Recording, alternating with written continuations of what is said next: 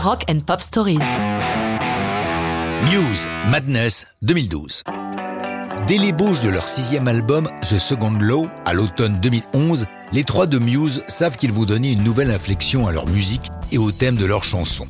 Matthew Bellamy a expliqué pourquoi, pour la première fois depuis leur début en 99, leurs nouvelles chansons ont une tournure plus personnelle. Il se raconte, je le cite, Les relations humaines sont au centre de nos chansons pour la première fois. C'est vrai qu'on avait un peu abordé nos vies privées dès le premier album, mais lors des interviews, je me suis dit Oh mon Dieu, les questions que l'on me pose sont trop intimes. Du coup, on a dit que nos albums étaient conceptuels, parlant de fin du monde ou racontant n'importe quoi dans le genre. Difficile de faire plus personnel que Madness, inspiré par un incident survenu à Bellamy.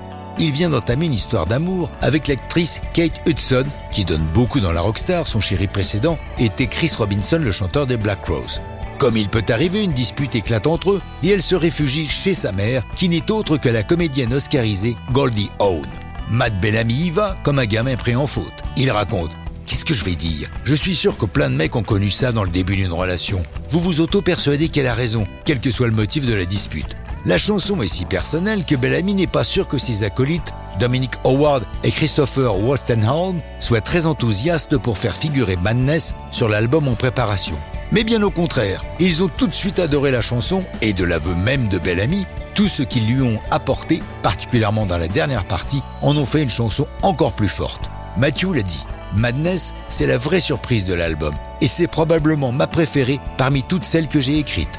De son côté, le batteur Dominic Howard a dit à la radio XFM c'est quelque chose de très minimal, électronique, une sorte de balade. C'est très différent de ce qu'on a fait précédemment. C'est toujours intéressant d'explorer de nouvelles voies, des choses qu'on n'a jamais faites, et on a bien fait de la sortir. Madness est accompagné d'un très beau clip réalisé par Anthony Mandler qui a déjà travaillé avec Muse. Il est filmé dans la gare de Los Angeles avec dans les rôles principaux deux bombes atomiques mâles et femelles, Emile Hirsch et Erin Wasson. À sa sortie le 20 août 2012, un mois avant l'album, Madness truste la première place des classements dits alternatifs. Durant 19 semaines consécutives, établissement un record absolu. Quant à l'album The Second Law, il est le premier de Muse à truster la première place dès sa sortie. Mais ça, c'est une autre histoire de rock'n'roll.